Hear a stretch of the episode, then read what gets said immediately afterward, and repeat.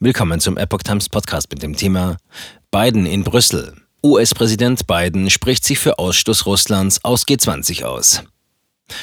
Ein Artikel von Epoch Times vom 25. März 2022.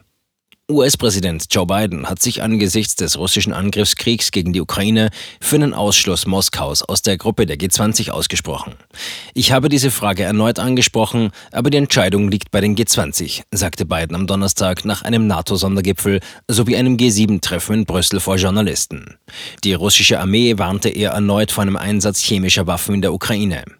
In ihrer Abschlusserklärung hatten die G7-Staats- und Regierungschefs alle internationalen Organisationen aufgerufen, ihre Beziehungen zu Russland auf den Prüfstand zu stellen. Biden sagte, er habe die Möglichkeit ins Spiel gebracht, die Ukraine zu den G20-Treffen einzuladen, sollten Indonesien, das derzeit den G20-Vorsitz innehat, oder andere Länder einen Ausschluss Russlands ablehnen.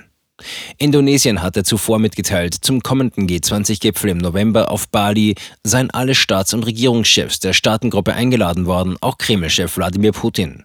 Die Einladungen zu dem G20-Gipfel waren am 22. Februar verschickt worden, also zwei Tage vor Beginn der russischen Invasion in der Ukraine. Biden erneuerte seine Warnung an Russland vor einem Einsatz chemischer Waffen in der Ukraine. Wir werden antworten, wenn er, Putin, sie einsetzt, betonte er. Die Art der Antwort der NATO werde von der Art des Einsatzes abhängen. Der US-Präsident hob in der Pressekonferenz die Geschlossenheit der NATO gegenüber Moskau hervor. Die NATO war nie, nie geeinter, als sie es heute ist. Putin bekommt genau das Gegenteil dessen, was er sich als Konsequenz davon versprochen hat, in die Ukraine einzumarschieren. Mit Blick auf die Wirksamkeit der vom Westen verhängten Sanktionen gegen Russland zeigte sich Biden zuversichtlich. Das Aufrechterhalten der Sanktionen treibe den Schmerz in die Höhe, betonte er. Den NATO-Sondergipfel an diesem Donnerstag habe er einberufen, um sicherzustellen, dass der Westen die Sanktionen gegen Moskau nicht nur wenige Monate, sondern für den Rest dieses gesamten Jahres aufrechterhalten werde.